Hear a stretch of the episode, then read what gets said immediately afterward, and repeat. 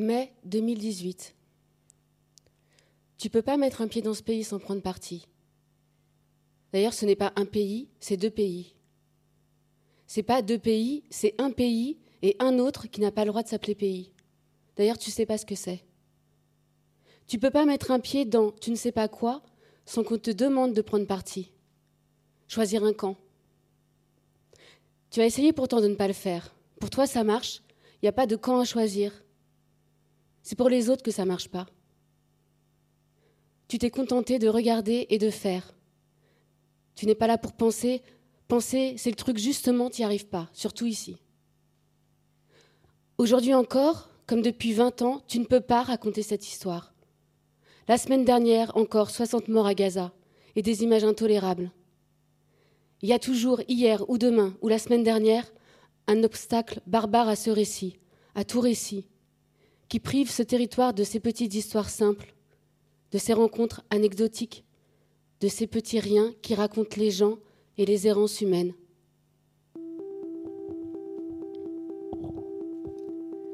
Février 1998. Passport, flying tickets, where are you traveling from? It's written here from Paris. Just answer the question. Paris, did you pack your luggage alone? Yes. Did you give your luggage to anyone after having packed? Les phrases ne sont pas des questions, vous avez remarqué? Ces phrases-là, depuis le début, ne sont pas des questions mais des ordres. Did you give your luggage to anyone after having packed? Pas un seul point d'interrogation, voix neutre, monocorde, autoritaire. Did you give your luggage to anyone after having packed? La fille a pas plus de 19 ans, un uniforme qui la rend invincible. Elle porte un énorme M16 en bandoulière dans le dos. Ses seins sont compressés dans sa chemise. Sa peau est lisse comme du plastique Barbie. Je pense qu'elle n'a pas souri depuis 642 jours, mais bon, c'est pas grave. Ça m'impressionne pas, elle fait juste son travail. Did you give your luggage to anyone after having packed? Après tout, j'ai 23 ans, donc euh, beaucoup plus d'expérience qu'elle dans la vie. Et puis j'ai rien à me reprocher. Did you give your luggage to anyone after having packed? Euh, faut pas que je tarde à répondre là, parce que sinon elle va sonner tout le staff sécurité de l'aéroport. Non. Destination. Ils font un premier interrogatoire en anglais, puis un contre-interrogatoire en français, puis à nouveau un en anglais. Je ne sais pas trop comment on peut rendre compte de ça, d'autant plus que ça dure entre 1 heure et 4 heures, avec de l'attente interminable qui te fait rater l'heure de ton bus. Avez-vous laissé votre bagage sans surveillance pendant toute la période précédant votre vol? Non. Même pendant 5 minutes, oui. Est-ce que quelqu'un vous a donné un objet ou un cadeau ou un paquet emballé que vous auriez mis dans votre valise pour le donner à un résident ici? Non. Quelle est la première chose que l'on voit quand on ouvre votre valise? Alors là, la gamine de 18 ans me regarde droit dans les yeux. Je la regarde, euh, je, ne sais pas. J'essaie de sonder son âme. Est-ce que c'est le genre de fille qui peut comprendre, ne serait-ce que de loin, ce que peut vouloir dire le mot bordélique? Euh, Non, ok, non, même de loin, elle ne peut pas. Quelle est la première chose que l'on voit quand on ouvre votre valise? Hmm, ma trousse de toilette.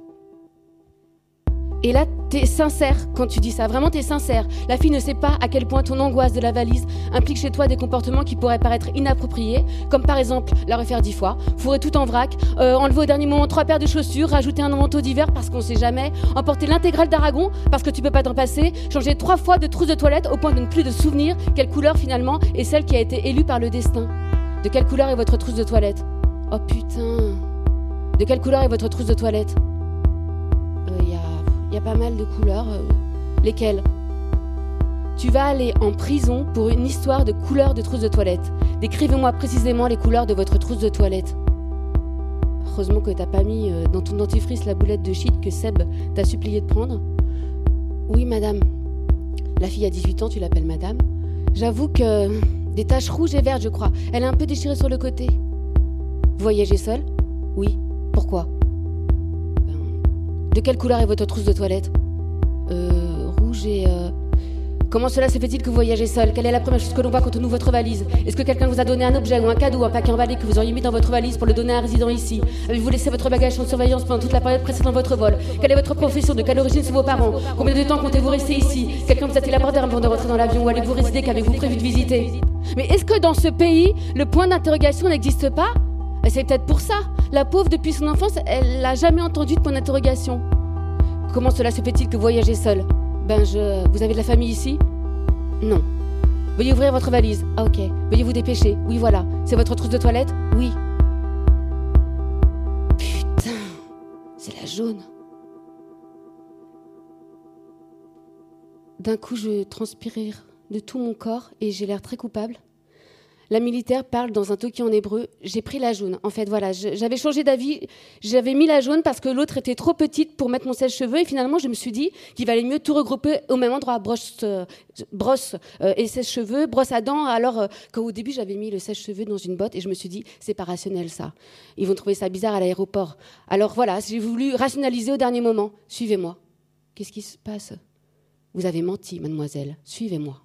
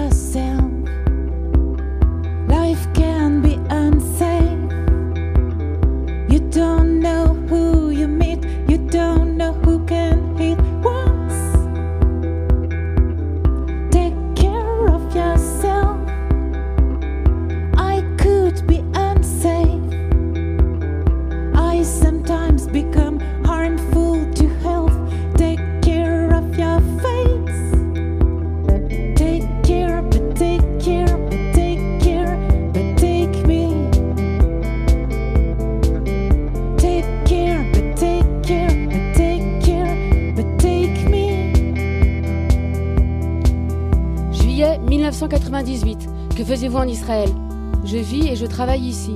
Où ça? Pour le consulat à Jérusalem. Je vois que vous êtes allé à Gaza. Oui. Pourquoi vous allez à Gaza? Je fais une mise en scène de Carmen à Gaza et dans les territoires palestiniens pour le consulat français. Avez-vous été en contact avec des Palestiniens? Ben. Interrogatoire, deux heures, plus fouille, trois heures d'attente. Contre-interrogatoire, plus je pleure, plus il confisque mes livres pour apprendre la langue arabe.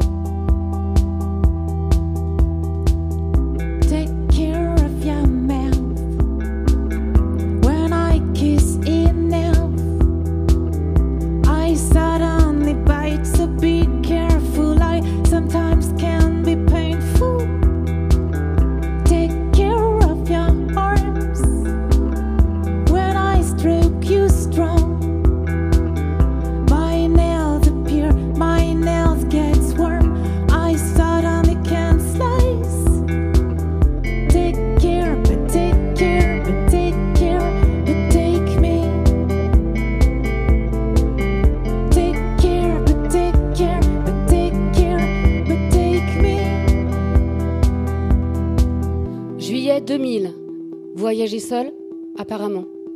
Que venez-vous faire en Israël? Des repérages pour un documentaire à Gaza. Vous allez seul à Gaza Faut croire. Y a quelque chose qui vous amuse? Interrogatoire multiple, plus fouille.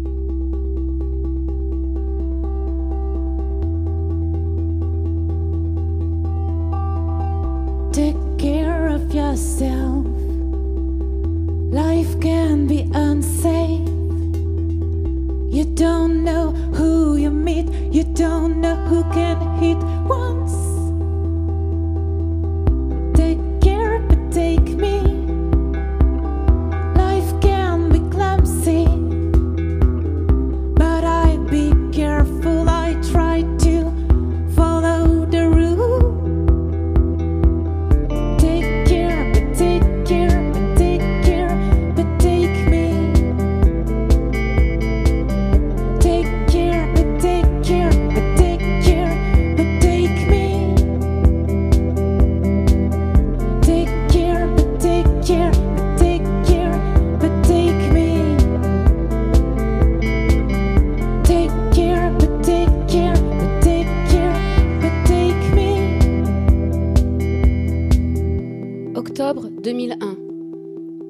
Voyagez seul Non, euh, je suis avec mon équipe, Georgi et Eddie, ils sont là, on vient de tourner un film.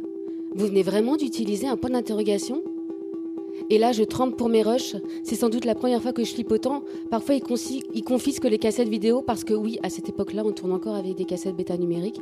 J'ai tellement peur de me faire piquer mes rushs que j'ai même voulu faire des doubles sur place et les envoyer par courrier. Ça fait deux semaines que j'appréhende ce moment et j'arrive à l'aéroport complètement livide. Vous avez un contrat? Euh, Oui, voilà. Allez-y. Pas d'interrogatoire, il nous laisse filer. Euh, on a des autocollants France 3 sur nos flycases, est-ce que c'est pour ça? Est-ce que c'est parce qu'il y a deux hommes avec moi? Non mais vous allez pas m'interroger quand même? Et eux? Après ils vont croire que je les ai baratinés, vous êtes chiants en fait. Hein Je crois que même à la sécurité de l'aéroport de Tel Aviv, on est sous le choc. Le monde entier est sous le choc. Les mecs, ils peuvent pas bosser comme d'habitude. Trois semaines après le 11 septembre, ils n'arrivent pas vraiment à comprendre ce qu'on pouvait bien foutre à Gaza.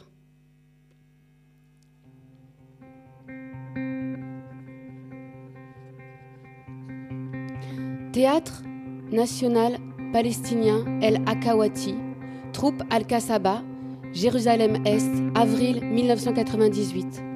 Mon premier boulot en Palestine, coach de français pour des comédiens palestiniens qui partent jouer une adaptation de Proie en France et en français. Je rencontre toute la troupe de Georges Ibrahim qui dirige la compagnie Al-Kasaba depuis une trentaine d'années. Installé dans un vieux cinéma vétuste de Jérusalem-Est, le théâtre El Akawati, il collabore régulièrement avec un théâtre israélien de Jérusalem-Ouest, dont j'oublie le nom, s'échangent du matériel, se côtoient, vont voir les pièces les uns des autres. Une forme de résistance à la connerie, avoue Georges Ibrahim. On fait le même métier, on se connaît depuis 30 ans. On a le besoin de raconter nos histoires et les mêmes galères de fric. Les clowns n'ont pas de frontières, les cons non plus d'ailleurs. Je rencontre Mohamed Bakri, grand acteur arabe israélien, qui a débuté au cinéma avec Costa Gravras dans les années 80. A travaillé autant à l'international qu'en Israël et en Palestine.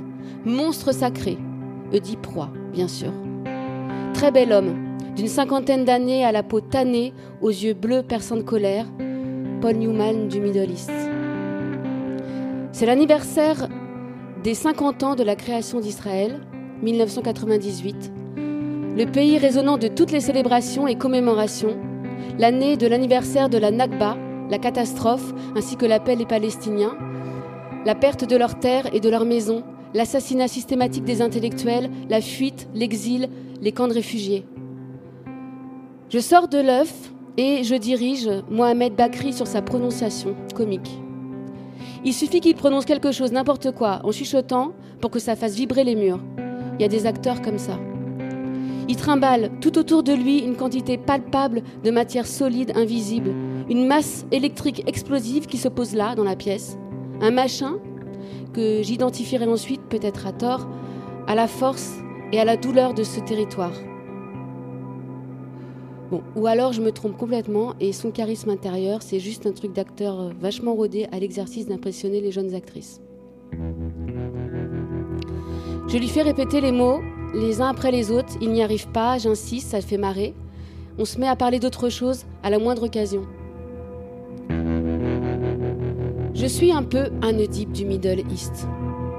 Sourire. Partagé, scindé en deux, divisé, écartelé. J'ai grandi arabe israélien, citoyen du monde, libre et libre penseur. Aujourd'hui, je dois tuer mon père et épouser ma mère. Je suis en train de choisir mon existence pour la première fois de ma vie peut-être. Je choisis la Palestine. Je choisis et ce choix est un renoncement. Pendant longtemps j'ai cru que je pouvais faire le lien, que c'était possible, que c'était cela qu'il fallait faire, des ponts et des liens. Être un passeur, Aujourd'hui, je crois qu'il faut répondre. Répondre avec la brutalité qui s'impose. Répondre avec les moyens qu'on a. Moi, je suis artiste, alors je peux crier, hurler, ouvrir ma gueule.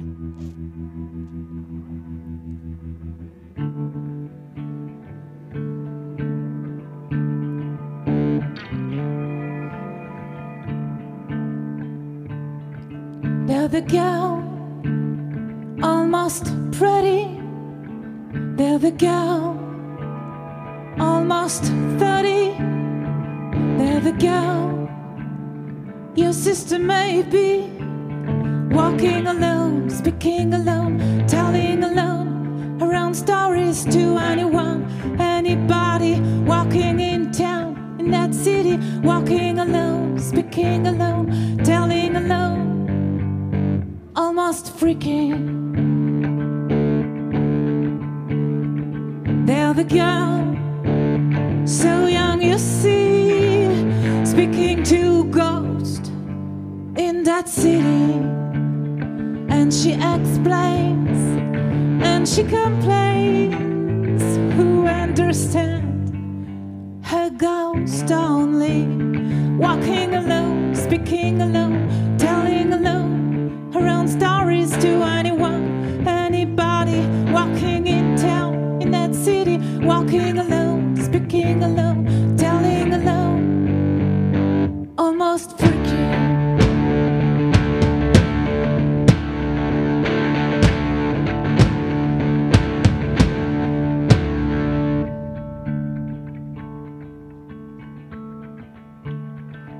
They're the girl, almost pretty. They're the girl, almost 30. And she answers to somebody invisible, to somebody unreachable. And she explains and she complains and she says, Yes, yes, exactly. And she complains and she explains. Who understands? A ghost only. There is a girl so young, you see, speaking to ghost in that city.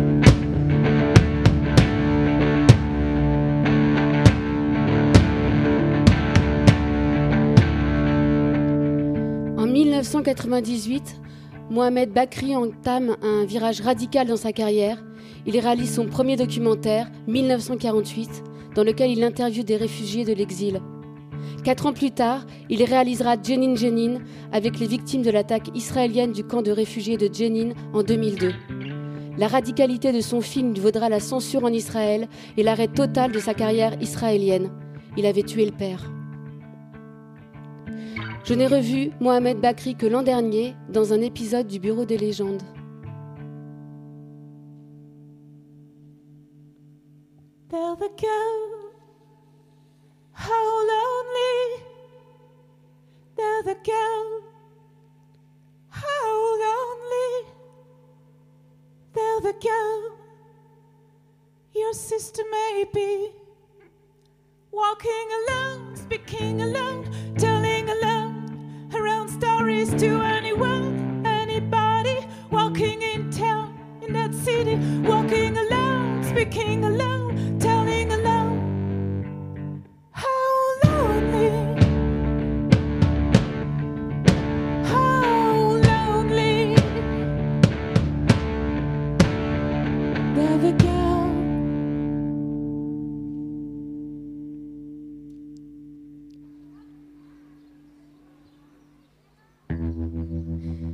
Bethléem, Beth Saour. La maison où j'habite est une très ancienne maison de berger dans le village des bergers, ceux de la crèche. J'habite en fait quasiment là où Jésus est né. Et même dans la rue, il y a trois charpentiers, véridique. Pour rejoindre Beth Saour, il y a deux routes depuis Jérusalem. La route des collines, avec un tout petit checkpoint en pleine campagne qui est souvent fermé sans raison. Donc si ça t'arrive, tu dois faire demi-tour après trois quarts d'heure de virage tortueux. J'adore cette route. On traverse les champs d'oliviers qui sont là depuis euh, avant Moïse. Ils en ont vu d'autres. On croise des petites fermes, des moutons, la lumière est splendide. En regardant à l'horizon, on devine le désert de Judée et la mer morte derrière, puis la Jordanie. On se croirait presque dans un vrai pays tranquille. À l'époque, le mur n'existe pas. Je ne sais pas si cette route est encore utilisée aujourd'hui. Elle est peut-être coupée en deux par le mur. Peut-être qu'elle s'arrête net et continue de l'autre côté, un truc qu'on trouverait dans un film de Karusmaki. L'absurde, l'absurde grandeur nature. C'est à Beth Saour que quelques années plus tard, Banksy a posé son célébrissime graphe d'un manifestant qui s'apprête à lancer un bouquet de fleurs comme si c'était un cocktail Molotov.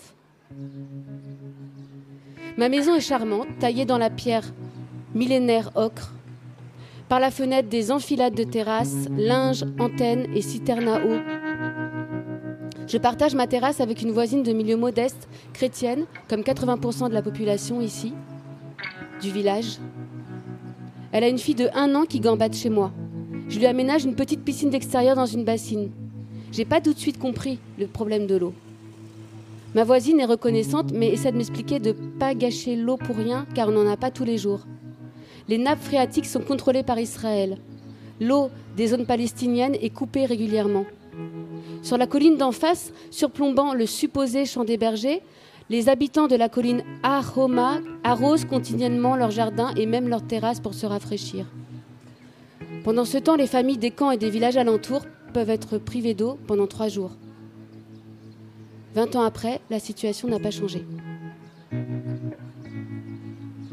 J'apprends mes premiers mots d'arabe avec cette voisine qui a le même âge que moi et déjà une vie de femme et de mère. Une vie qui sera pour toujours une vie d'intérieur, de soins et d'attente. Je ne vois jamais son mari. Quand il est là, elle reste enfermée avec lui. Je chante pour sa fille du Barbara et du Léonard Cohen avec ma guitare en me promettant qu'un jour, je lui chanterai une chanson en arabe. À cette époque, je ne chante que pour les coussins de mon salon.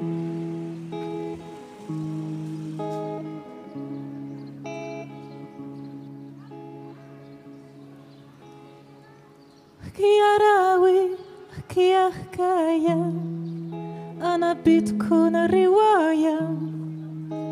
احكي لي على ناس زمان. احكي لي على ألف ولا قليلة ولا لون دي بيتين خولة ولا وليد السلطان. هاتيتك ما جيتك ودينا بيت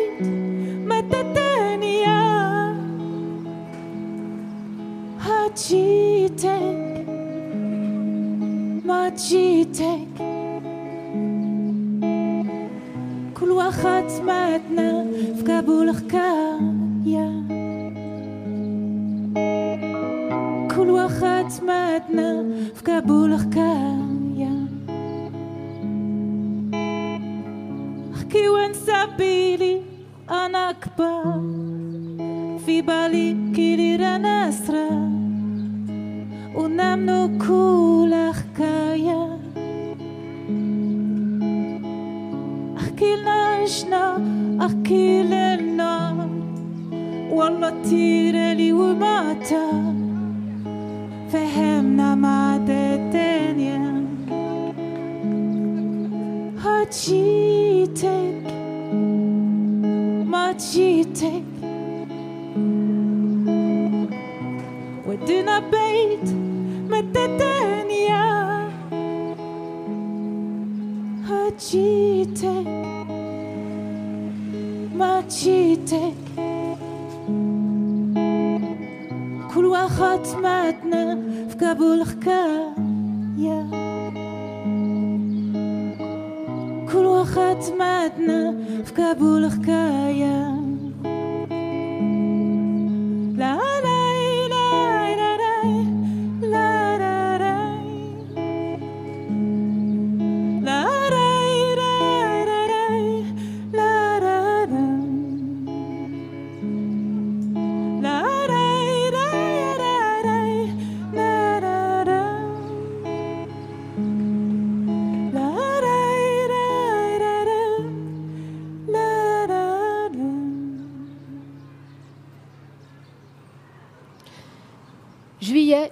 1998, Coupe du Monde, Ramallah, rond-point Almanara, une demi-heure de gloire. Après le match, nous rentrons de chez des amis. Un groupe de supporters en bagnole klaxonne sur le rond-point. Ils repèrent que nous sommes français. Ils nous font faire des tours et des tours en klaxonnant. Nous sommes des héros. Toute cette joie, c'est grâce à nous. La France leur offre quelques instants de légèreté et la France, en l'occurrence, aussi étrange que cela puisse paraître, c'est nous. Je finis par avoir mal au cœur. Ils ne veulent plus nous laisser partir et nous escortent avec des fous rires jusqu'au checkpoint.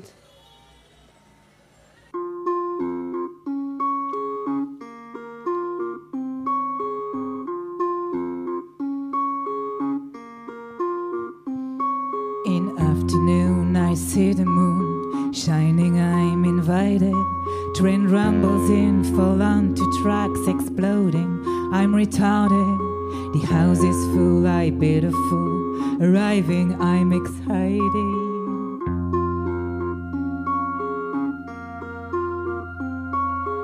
In the kitchen, gluten's among. Bobby's knife is slicing the roast. Suddenly, blade cuts in my land, and everybody smiles around.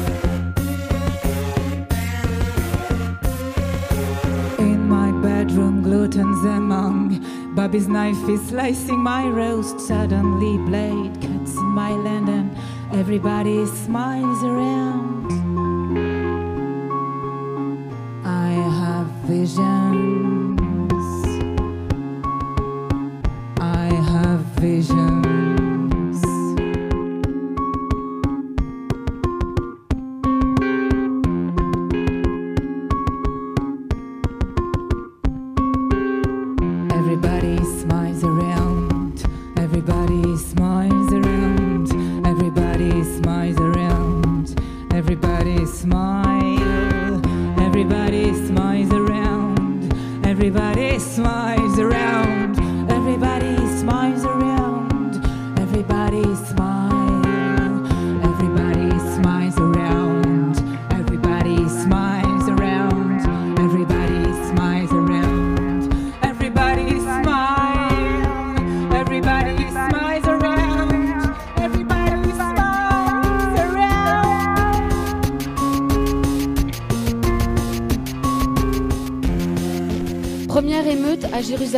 Ce n'est pas ma guerre.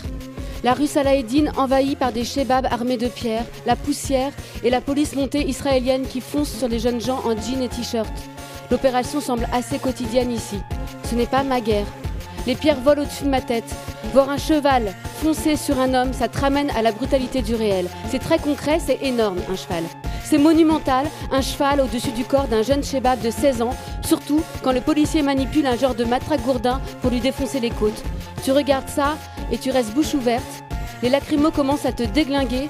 Dans le décor moyenâgeux, avec les remparts de la vieille ville en perspective, un air de le temps s'est arrêté. Un air de la sauvagerie humaine ne changera jamais.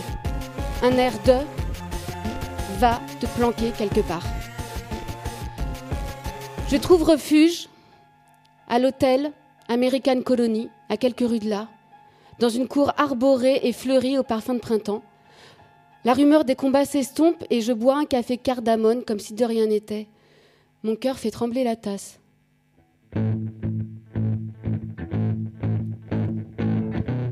Pratique quand tu veux quitter un homme et que t'habites à Bet Saour. La scène de ménage dans la vieille maison ocre ressemble à n'importe quelle scène de ménage, même si pour toi c'est une première. Découvrir qu'on peut se foutre sur la gueule avec des mots et surtout avec quelqu'un qu'on aimait la veille. La sensation que ça y est, c'est fini, faut que tu dégages de là. C'est la même que partout. Très clair. Pourtant, ce territoire implique certains comportements, mais ça, tu l'avais pas vraiment anticipé.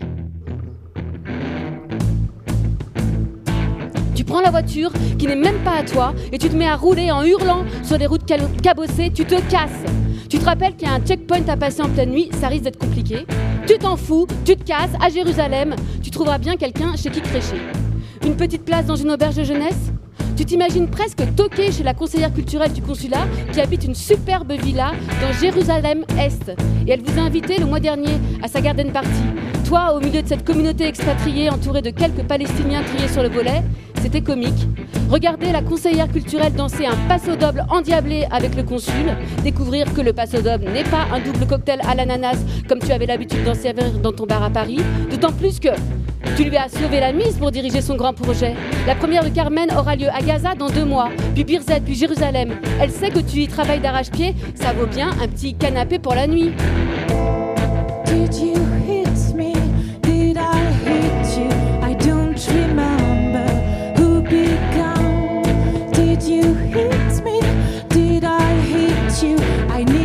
Shut up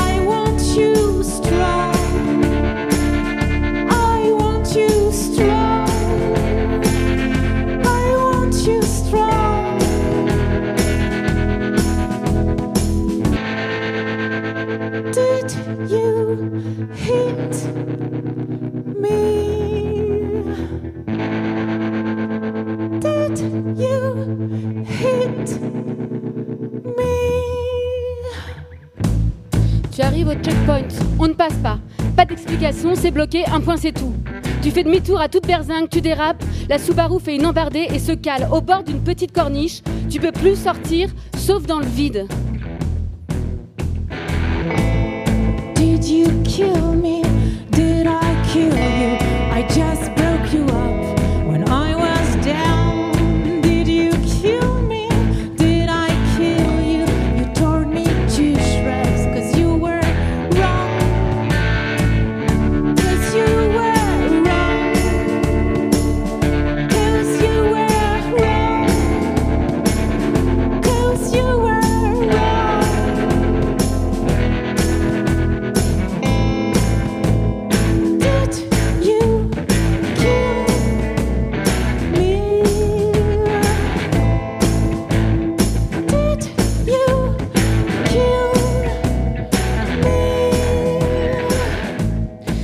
De te glisser vers l'autre portière, tu l'ouvres, et là, c'est la meute de chiens errants qui t'accueillent et ils ont l'air vachement affamés. Tu regardes la roue arrière qui est complètement défoncée, il est 3 heures du mat, autant dire que personne d'autre ne prend sa bagnole à cette heure-là. Ok Là, on est au point où on peut se permettre d'appeler ça la loose. Je sais pas comment font les gens pour se séparer dans ce pays. Did you kill? Did you kill? Did you kill? Did you kill?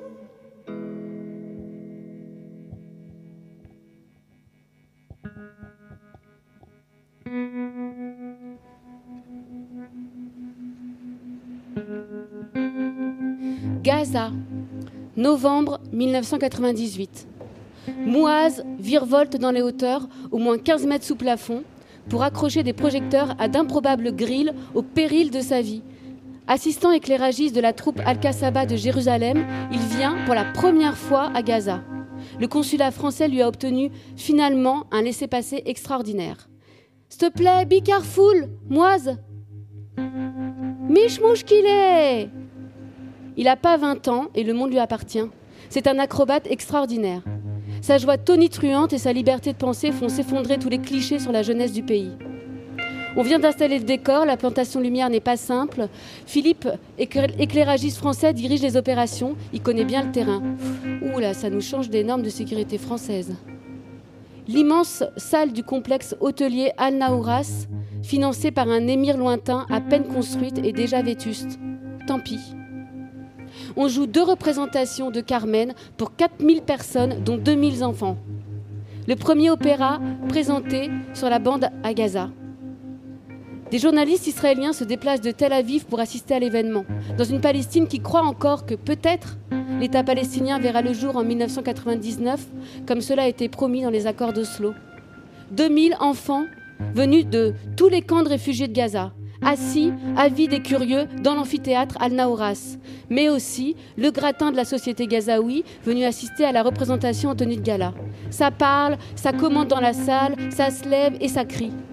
Les chanteurs de l'Opéra de Paris, le directeur musical et les pianistes, arrivés deux jours avant la première, prennent le réel en pleine face. Carmen, en Palestine, prend sens. Carmen est la Palestine, rebelle, forte, libre et amoureuse. C'est ainsi que j'ai envie de la comprendre alors. Dans cette société compressée par les traditions, cette sensualité est salvatrice. Cette femme libre est salvatrice. Les 15 merveilleux choristes avec qui nous avons travaillé depuis des mois et qui sont sur scène pour chanter le cœur des gamins, où sont-ils? Qui sont-ils aujourd'hui? La salle El Naoras a été bombardée depuis.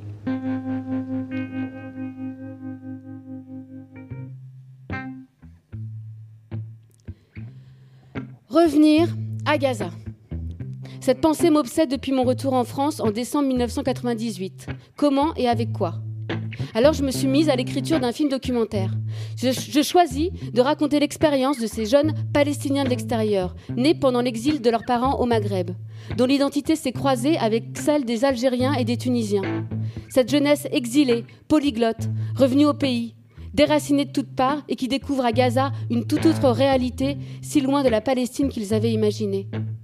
Celle du monde enfermé, celle de l'asphyxie, celle d'une résistance organique, de la survie, celle d'une identité pour beaucoup apatride, comme Fouad et ses amis, ceux que j'ai rencontrés en 1998. Les amis d'autrefois, s'ils entendent ça, les amis du passé vont se rappeler. Nous n'étions, nous n'étions qu'à peine moins vieux. Nous avions, nous avions envie d'être heureux. Et s'il y avait la mer, s'il y avait le vent, un ciel toujours couvert, et puis nos vingt ans, c'est pour une aventure que nous Plus la mer était dure, et mieux nous vivions. Et quand au soir tranquille, on se retrouvait, magique et facile, cette terre nous berçait. Oh, souvenez-vous-en. N'oubliez pas trop, j'ai glissé nos vingt ans dans ces quelques mots. Croyez-vous, croyez-vous qu'on oublie son cœur? Avec vous, avec vous. J'ai connu le bonheur,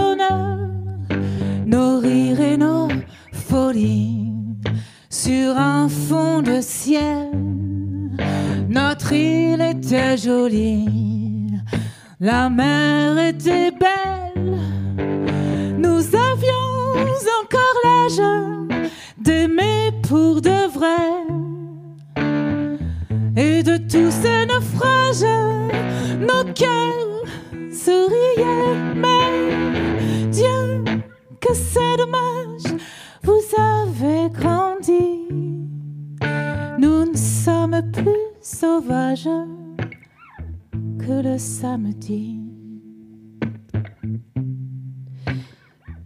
2000.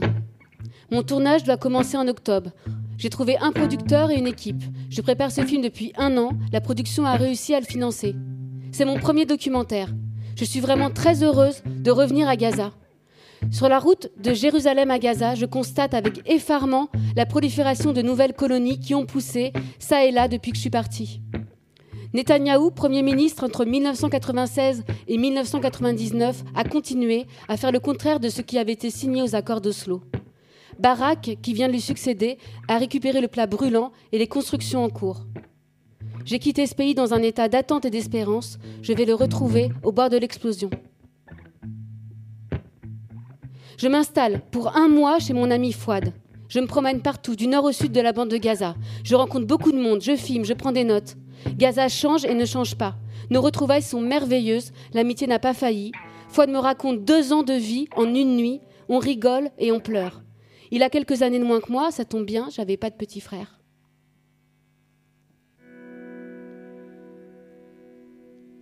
Au terme de mon séjour de repérage, je suis un rat de cassette mini DV pour filmer les témoins que je rencontre. Tous les stocks sont épuisés, les livraisons ont été bloquées. Je décide alors d'aller à Ashkelon, la ville israélienne voisine, pour en acheter. Celle qui est à portée de tir de roquettes. Celle où les Israéliens ont peur de vivre, mais vivent quand même. Je prends les commandes pour tout un tas d'amis palestiniens qui ont besoin de matos de toutes sortes. Comme c'est Shabbat, je dois attendre le soir pour que les magasins rouvrent.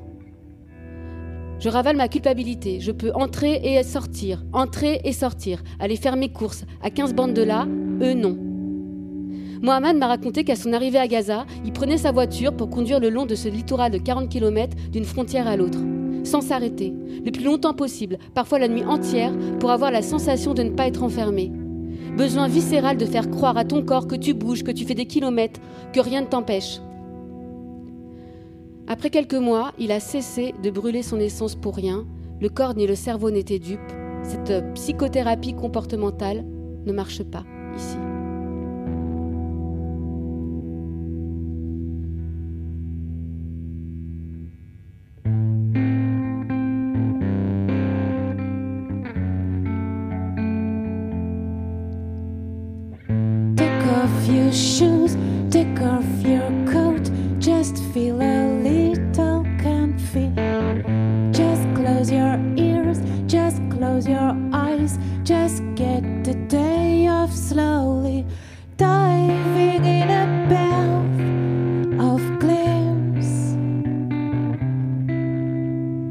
Tient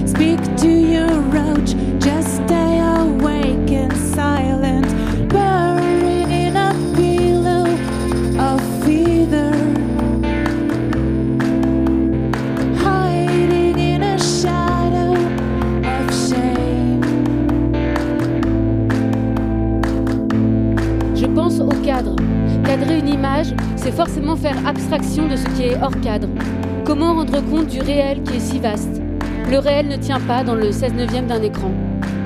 Je me concentre sur sa voix, le grain de sa voix. Est-ce que la réalité peut être contenue dans la chanson d'une voix qui raconte?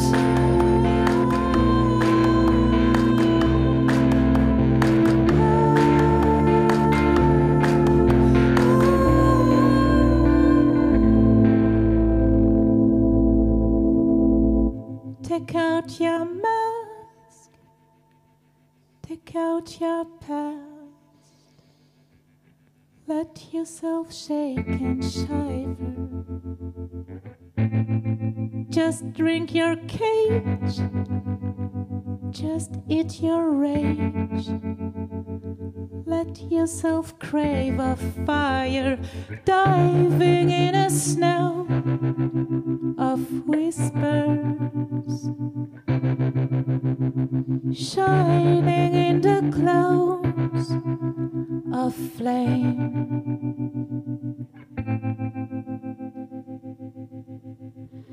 Je rencontre un photographe espagnol qui a besoin de pellicule. Je t'accompagne. Je ne parle pas un mot d'espagnol. Je t'accompagne, ok? Ah oui, bien sûr, viens. Tu, es toute seule à Gaza? Yes On se parle anglais du coup. That's crazy. Il parle aussi un peu français avec l'accent espagnol. Tu habites où? L'accent espagnol me fait des trucs. Il monte dans ma voiture, chez un ami, il est là pour photographier un chantier de fouilles. Les chantiers archéologiques gazaouis sont assez riches de trésors, mais difficiles à monter. En général, ce sont des fonds européens, des fouilles organisées par l'ONU ou l'UNESCO, des fonds privés. Dans le chantier sur lequel il travaille, il y a des archéologues espagnols, français, néerlandais, pas de palestiniens. Tes repérages se passent bien? Nuages, brouillage de poussière. Autour de nous, la route devient floue. Nous approchons de la frontière et nous entrons soudain dans une masse de matière vivante et tapageuse, horde d'enfants et d'adolescents en colère. Certains sont pieds nus, ils ont des pierres dans des mains, dans les mains. Ils crient et chantent, ils rigolent, ils sont en feu, ils tapent la bagnole en signe de reconnaissance, ils lancent des cris de guerre. Ils vont à ERS. S'ils s'approchent du checkpoint, ils vont se prendre des tirs. Une pierre claque la caisse, on transpire, je ralentis, on voit rien dans la poussière qui danse autour de nous. Il s'est passé quelque chose comme si toute la jeunesse gazaoui cherchait à sortir, à s'enfuir, à briser ses chaînes avec nous au milieu. Deux étrangers qui viennent de se rencontrer, roulant au cœur de la meute, comme si toute cette foule avait décidé de nous faire cortège. Il se passe toujours quelque chose qui peut déclencher la révolte. La révolte ne dure pas longtemps. En général, ils se prennent quelques tirs, se calment, rentrent chez eux pieds nus, retournent regarder le foot, espérer encore autre chose de l'avenir. On a peur, mais on n'ose pas le dire. Ce n'est pas notre guerre. Et pourtant, si, ce jour-là, quelque chose s'ouvre dans les crevasses de mon cerveau et je crois que je commence à peine à saisir. C'est toujours notre guerre, où qu'elle soit. Celle de cet enfant palestinien de 12 ans, aux vêtements en loques, qui ne trouve rien d'autre à faire de son après-midi que de courir avec ses copains vers la mort pour lui dire fuck qu'il existe. Celle de ce soldat israélien, à peine plus âgé, posté parfois malgré lui à la frontière gazaoui et qui ne trouvera même plus étrange d'aller boire une bière après son service avec son arme embrée par la poussière de Gaza, coincée dans son jean. Celle d'une réalité qui échappe au raisonnement de tous, même si t'es là, au beau milieu, des jets de pierre.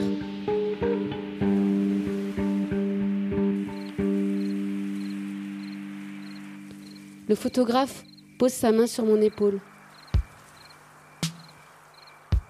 Voilà un mois que je suis programmée pour ne pas être sexuée. Une jeune fille occidentale, seule, parcourant Gaza en bagnole avec une caméra, doit autant que possible se muer en choses neutres, se réinventer un chemin pour chaque geste et même pour la matière de sa voix. L'oppression sourde qui pèse sur les femmes ressemble au début à un déguisement que l'on enfile avec légèreté parce que on sait que c'est que pour un temps. Et pourtant, cela ronge, cela grignote quelque chose qui est dedans. La peau de ses doigts sur ma peau, à cet instant précis, me sauve la vie.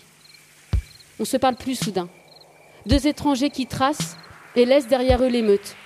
Se retrouvent de l'autre côté du checkpoint, dans un calme irréel, sans savoir ce qui se passera ensuite entre les enfants et les soldats. Sans avoir pu filmer ni prendre une photo, faute de fourniture.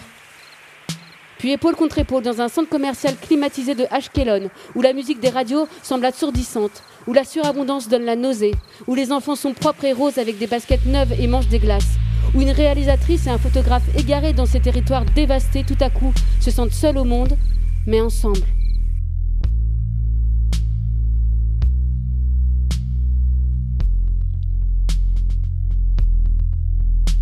Paris, octobre 2000. Trois jours avant le début de mon tournage, l'incident de l'esplanade des mosquées marque le début de la deuxième intifada. 35 morts et 100 000 et 1000 blessés palestiniens. Un mort israélien. Les Israéliens ferment le checkpoint de Gaza. Mon producteur décide d'attendre à Paris et je ne prends pas mon avion. J'attends le départ, assise à côté de mes valises, une semaine, deux semaines, un mois. L'intifada semble repartie pour de bon. Je suis toujours là, avec mes valises, à attendre de pouvoir entrer dans ce territoire dont tous voudraient partir. La guerre civile s'intensifie. Mon équipe me lâche. Je suis pas un cadreur de guerre, me dit le chef opérateur. Je comprends. Moi non plus, en fait. Le film est décalé on ne sait pas quand. La guerre civile ne s'arrêtera pas. Mon esprit est confus. Que veut dire ce film aujourd'hui? Un film sur l'espoir, sur des gens qui gardaient le sourire, qui regardaient l'avenir. Je suis amère et j'attends. Je poursuis mes échanges avec Fouad qui tient le coup difficilement et je découvre que le mail est une chose merveilleuse pour se parler quotidiennement. Il est là-bas sous les bombardements, je suis à Paris, on se lâche pas.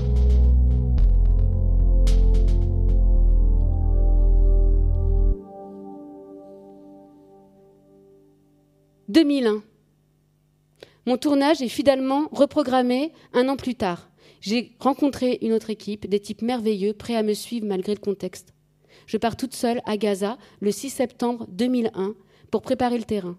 J'ai loué une grande maison près du port pour nous loger et embaucher Tarek, un Palestinien francophone, qui sera notre, notre interprète et l'assistant réalisation. Je retrouve la ville, exsangue et épuisée par un an de pénurie et de bombardements. Les amis tiennent le coup, mais tout le monde semble fatigué.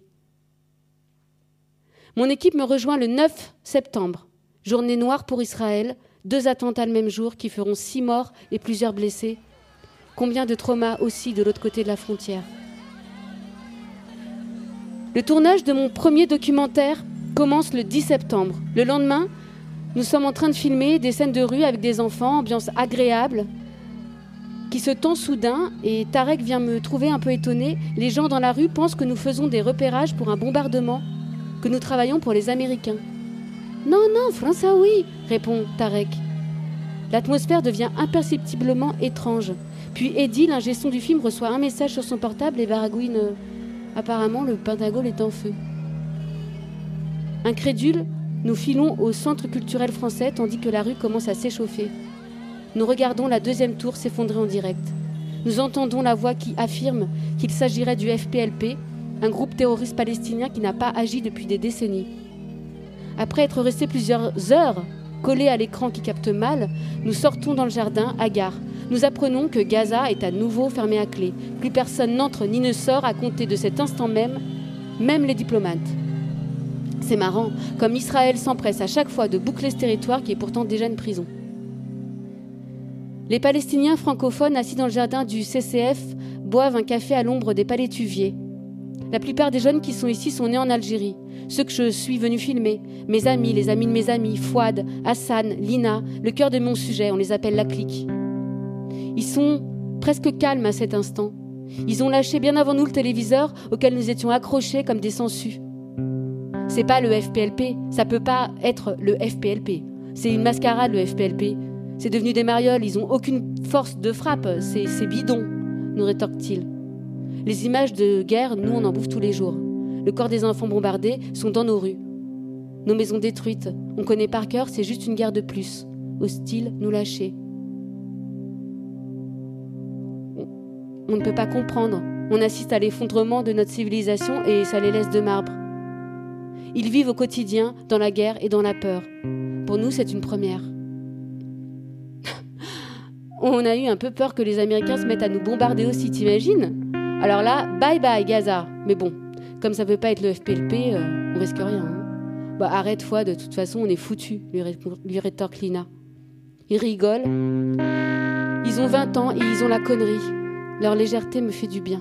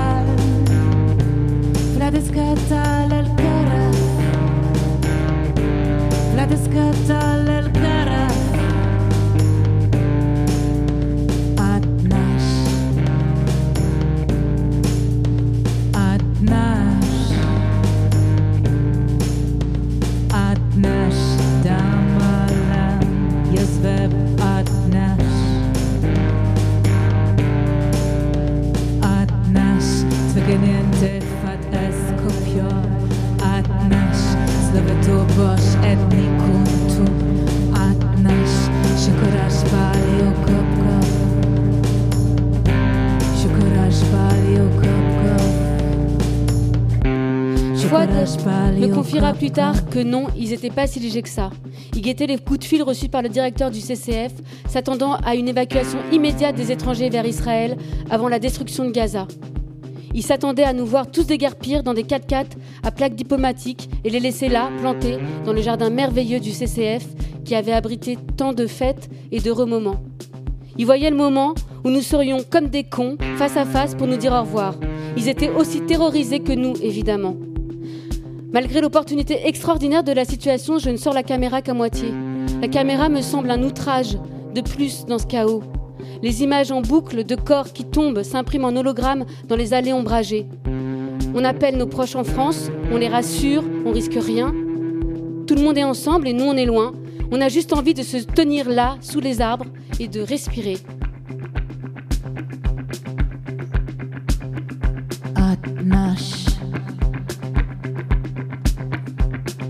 nasz Atnasz Damalan jest web Atnasz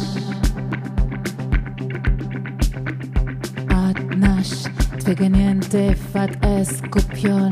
Atnasz Słowy to bosz egni kuntu Atnasz Szekorasz palił kopko. Szekorasz palił kopko.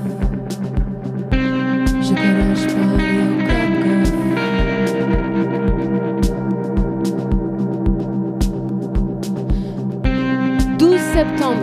Je ne sais pas si on a dormi. Ce matin, au réveil, le calme, les oiseaux, la voiture du gaz, tout semblait normal autour de moi.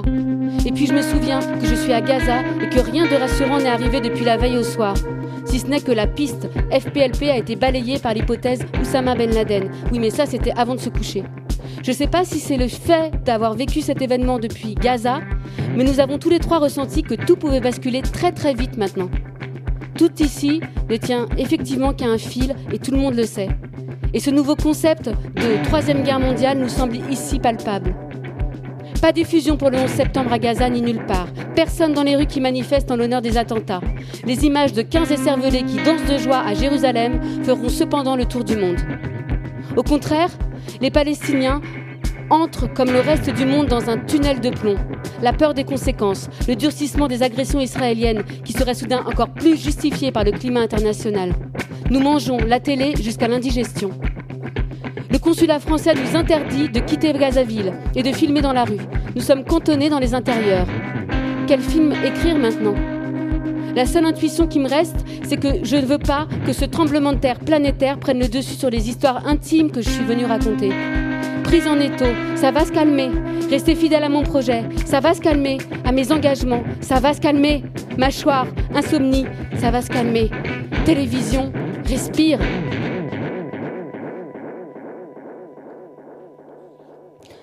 On n'a pas pu tourner le film que j'avais prévu, alors j'en ai bricolé un autre, avec mes camarades et avec tous ceux qui m'ont accueilli et guidé depuis deux ans sur ce projet. On a filmé les intérieurs, les intimités, les voix, les sanglots et les rires. Notre dernier dîner avec Fouad, Mohamed et sa femme est une fête. On rigole, on déconne à bloc, on se lâche après trois semaines dans l'angoisse des bombardements. Ça fait du bien. Et puis un jour, on s'en va. Et tous les autres, tous ceux qu'on a filmés, qui nous ont donné leur temps et leur confiance, ils restent dans la prison Gaza.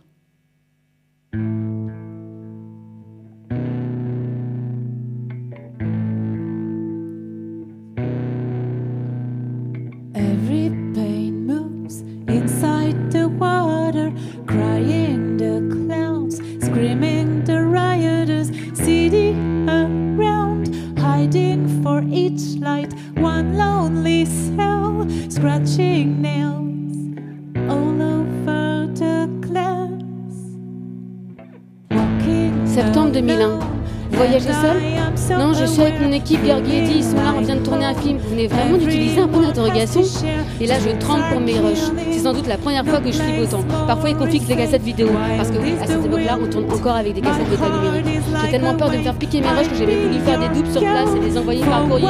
Ça fait deux semaines que j'appréhende ce moment. J'arrive à l'aéroport complètement livide. Vous avez un contrat? Oui, voilà. Allez-y. Pas d'interrogatoire, il nous. Je crois que même à la sécurité de l'aéroport de Tel Aviv, on est sous le choc. Le monde entier est sous le choc. Les mêmes peuvent même pas bosser comme d'habitude. Trois semaines après le 11 septembre, ils n'arrivent pas vraiment à comprendre ce qu'on pouvait bien foutre à Gaza.